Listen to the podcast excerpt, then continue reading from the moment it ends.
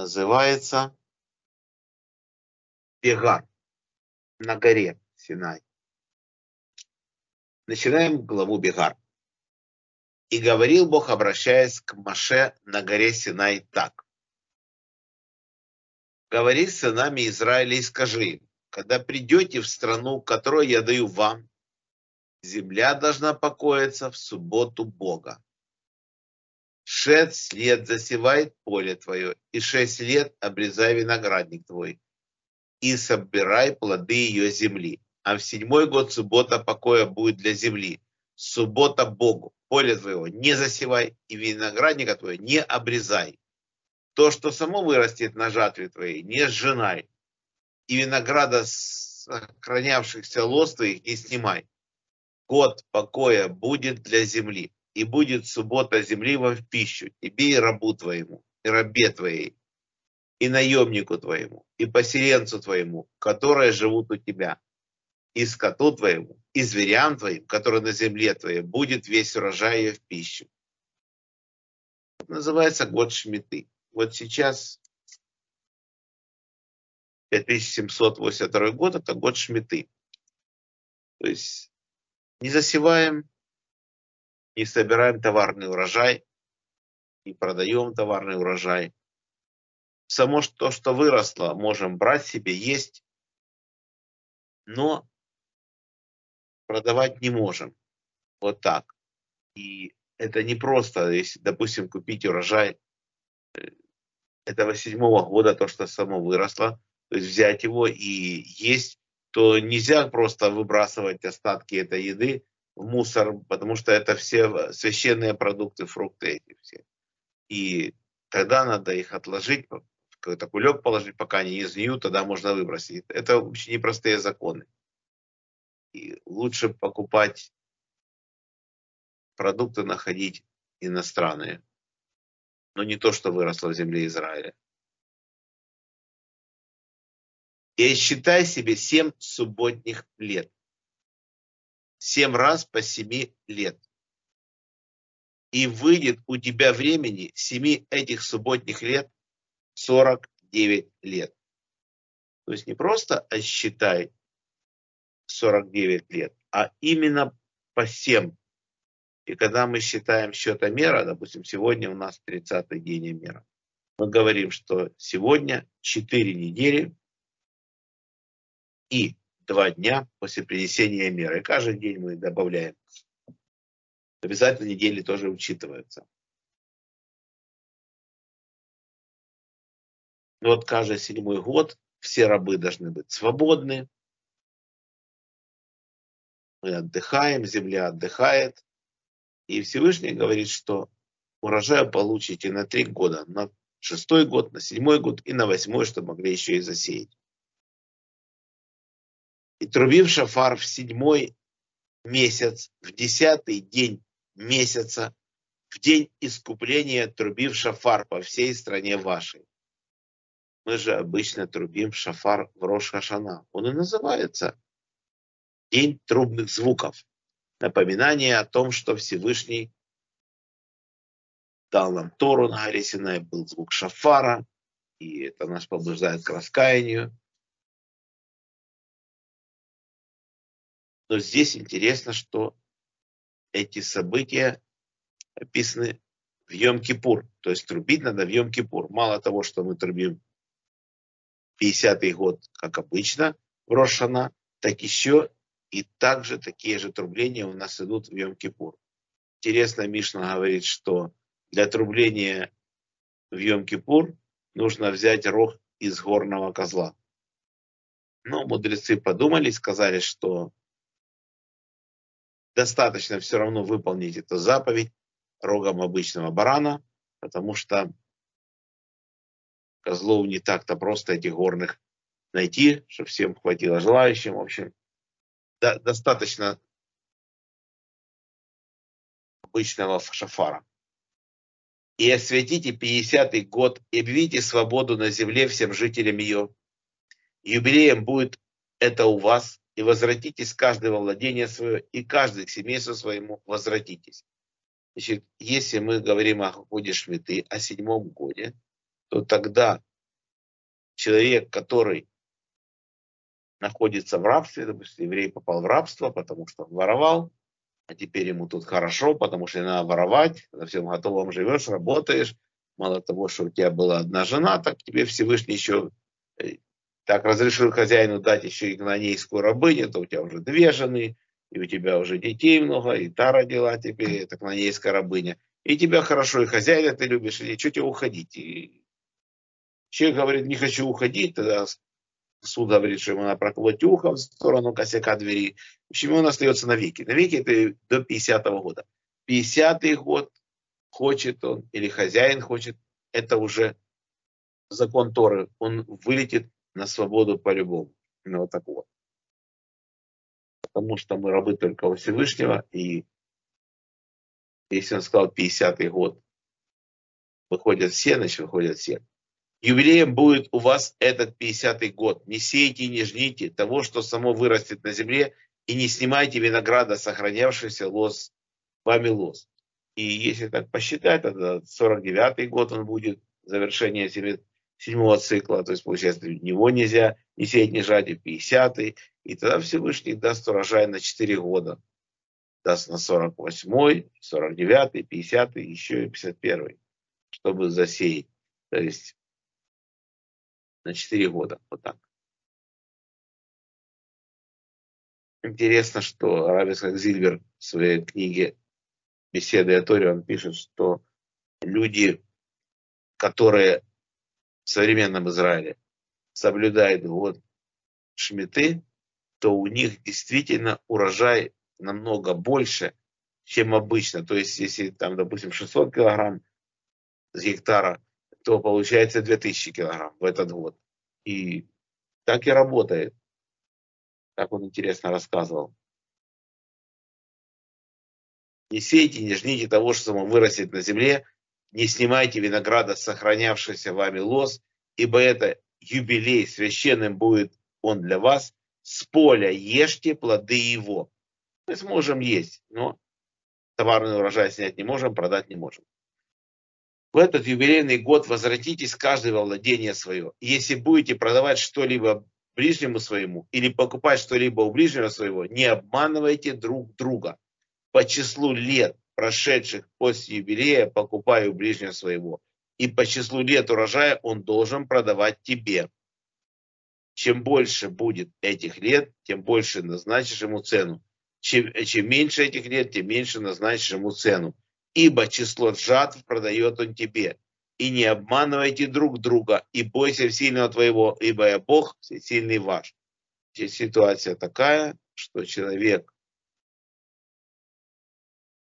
несведущий в Торе, он хочет купить поле, закон он не знает это, и ему хозяин говорит, да, продал, цену добавили, дал деньги, а потом наступил 50-й год, хозяин говорит, что это же мое поле, все, ты купил, вот юбилейный год обязан отдать. И получается, если пойти в суд, то действительно он должен вернуть. Но это же будет обман. Потому что Всевышний предписал продавать количество жатв. Никакого поля человек продать не может. Он э, как просто продает жатвы. Вот сколько жатв осталось? Три жатвы осталось до юбилейного года. Берешь деньги за три жатвы. 20, 20. И сколько осталось, столько денег обязан взять. Не можешь обмануть. Исполняйте же установления мои, законы мои соблюдайте, и исполняйте их, и будете жить спокойно на земле. Мы это выполнять, будем жить спокойно на земле. И будет земля давать плод свой, будет есть досыта, и будете жить спокойно на ней. А если скажете, что же будем есть седьмой год, когда мы не будем ни сеять, ни собирать урожая нашего, то знайте, я пошлю вам благоволение мое в шестой год, и он доставит урожай на три года и будете сеять восьмой год, но есть будете из урожаев старых до девятого года. До появления его урожая будете есть старое. И земля не может быть продана навеки, ибо моя земля. Вы же пришельцы и поселенцы у меня во всей стране владения вашего, дозволяйте выкуп земли. То есть Всевышний показывает, что земля ему принадлежит. И как бы мы не хотели овладеть ей навсегда, это не будет. Все, все, все вернется все равно. И если обеднеет брат твой и продаст часть владения своего, то пусть придет его близкий родственник и выкупит проданное братом его. А если некому за него выкупить, но сам он будет иметь достаток и найдет, сколько нужно на выкуп, то пусть исчислит он годы, прошедшие со времени продажи своей, и возвратит излишек тому, кому он продал, и вступит опять в владение свое. То есть человек вынужден продать свое владение, поле у него свое есть, ему нужно рассчитаться с долгами, в общем, тяжелая ситуация. Он продал, но Тора говорит, как только появится у него средства выкупить назад, просто посчитать те годы, которые он, он уже значит, платил тот хозяин, в общем, надо отнять от суммы этого договора, и человек заберет назад свое поле. Вот так. Это не дом в городе, окруженном стеной, что если год прошел, то уже он останется. У того человека, кто купил, назад вернуть нельзя. В данном случае поле возвращается, как только найдет человек средства, чтобы его выкупить. Если же не будет у него достатка столько, сколько нужно возвратить, то проданное им останется в руках купившего до юбилейного года. А в юбилейный год отойдет оно, и он опять вступит во владение свое. То есть больше, чем на 49 лет он не может продать свое поле. Вот так. Весь расчет идет до юбилейного года и там много нюансов, и надо посчитать, сколько там годов шмиты будет. В общем, это для этого есть суд, есть раввины, которые помогут составить договор. Это, в общем, непростое дело. А если кто-либо продаст жилой дом в городе, окруженном стеной, то выкупить его разрешается до истечения года от продажи его. Год сохраняется право выкупа его. Если же не будет он выкуплен до истечения целого года, то дом в городе, окруженном стеной, останется навсегда у купившего его для всех поколений его и не отойдет в юбилей. А дома в селениях, не окруженных стеной, следует считать наравне с полем земли. Их можно выкупать, и в юбилей отходят к прежнему владельцу. А что до городов левитов, то дома в городах владения их всегда можно выкупать левитам.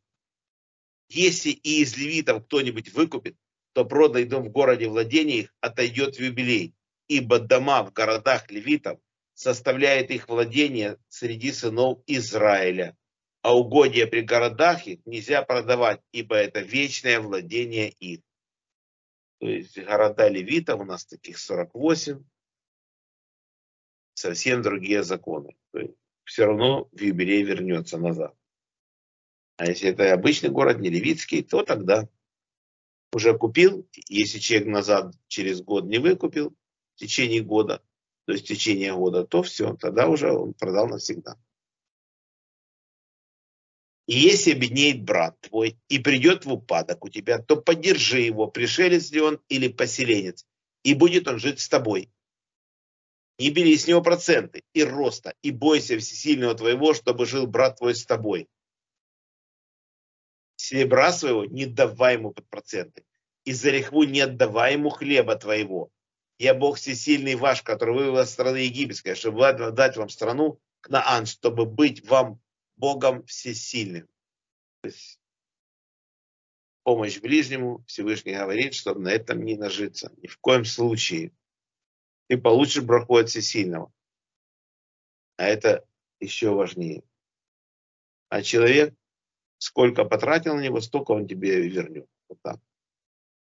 А если обеднеет брат твой у тебя и продан будет тебе, не порабощай его работой рабской, как наемник, как поселенец будет он у тебя. До юбилейного года пусть работает у тебя. А тогда отойдет от тебя он сам и сновья его с ним, и возвратится к семейству своему и во владение отцов своих вступит опять. Потому что они мои рабы, которых я вывел из страны египетской. Нельзя их продавать, как продают рабов. не властвуй над ними жестокостью, и бойся сильного твоего. А твой раб и рабыня твоя, для того, чтобы они были твоими у народов, которые вокруг вас, у них покупайте раба и рабыню. А также и из детей поселенцев, проживающих у вас, у них можете покупать из, и из семьи их, которая у вас, из тех, что они родили в стране вашей. И они могут быть вашей собственностью. И можете передавать их наследство сыновьям вашим после себя, чтобы они наследовали их как наследие. Навсегда можете порабощать их, а над братьями вашими, сынами Израиля, никто да не властвует над братом твоим жестокостью. И если пришелец или поселенец твой достигнет достатка у тебя, а брат твой обеднеет перед ним и продан будет пришельцу, поселенцу у тебя, или отселившемуся из семьи пришельца, то после продажи следует выкупить его. Один из братьев его должен выкупить его. Или дядя его, или сын дяди его должен выкупить его. Или кто-нибудь из родных его, из семейства его должен выкупить его или если будет иметь он достаток, пусть выкупит себя сам. И рассчитается он с купившим его за все время от того года, когда он продал себя ему, до года юбилейного. И серебро, за которое он продал себя, разложено будет на число лет, считая его пребывание у него как срок наемника. Если еще много этих лет осталось до юбилейного года, то по мере их истечения должен возвращать выкуп за, за себя серебро, за которое был куплен. Если же мало осталось лет до юбилейного года, то пусть засчитает он это ему по мере этих лет. Возвращает он выкуп за себя. Как наемник он должен быть у него во все годы. Да не властвует тот над ним жестокостью на глазах у тебя. А если, если же он не выкупится, таким образом, то в юбилейный год отойдет сам и дети его с ним. Ибо мне, рабы сына Израиля, они мои рабы, которых я вывел из страны египетской, я Бог всесильный ваш.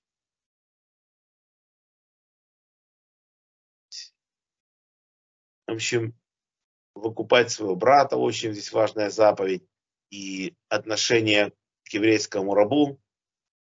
То есть, если человек сам пьет крепкое вино, старое вино, не может дать рабу молодое вино. Если он ест белый хлеб, он не может дать рабу черный хлеб если он спит на перине, он не может раба поселить на соломе. То есть как к себе, так и к нему должен относиться. И наш это он чуть ли не, получается, вроде берет себе раба, а относиться к нему как к хозяин. То есть это большая мецва взять раба на таких условиях. Надо еще содержать его семью. В общем, это все непросто. Не делайте себе идолов и кумира, и столба не ставьте у себя, и камня с изображениями не ставьте в стране вашей, чтобы поклоняться на нем, ибо я Бог всесильный ваш. Субботы мои соблюдайте, и перед святилищем моим благоговейте, я Бог. То есть субботы особо Всевышний уделяет. Много раз в Торе.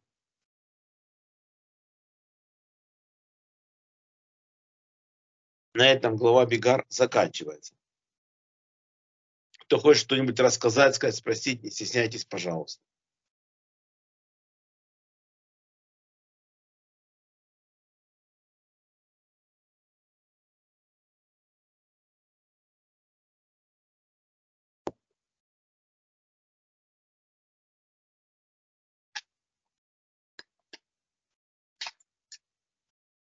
Читаем. Читаем Хафицхайм.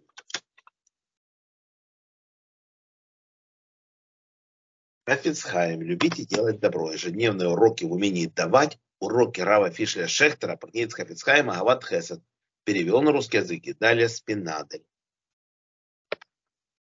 День 19. 19 Тишли, 19 Нисана. Ават Хесед, раздел 2, глава 6. Бесконечное богатство. Сегодня найду какое-то доброе дело, которое приведет в действие позитивные силы. Обычно человек не думает о себе, как о мировом лидере, способном менять судьбу мира каждым своим поступком. Большинство людей озабочено тем, как бы удержать в порядке маленький уголок мира, в котором находятся. Но Хафицкая убеждает каждого еврея пересмотреть это отношение и осознать, что каждым поступком и отказом от него он приводит в действие силы, влияющие на сотни, если не на тысячи жизней. Например, человек на грани банкротства. Друг способен помочь ему восстановить бизнес, но взвешивает дать суду или тогда может потерять деньги, или пусть тот сам ищет выход из положения. Наконец решает рискнуть и помочь.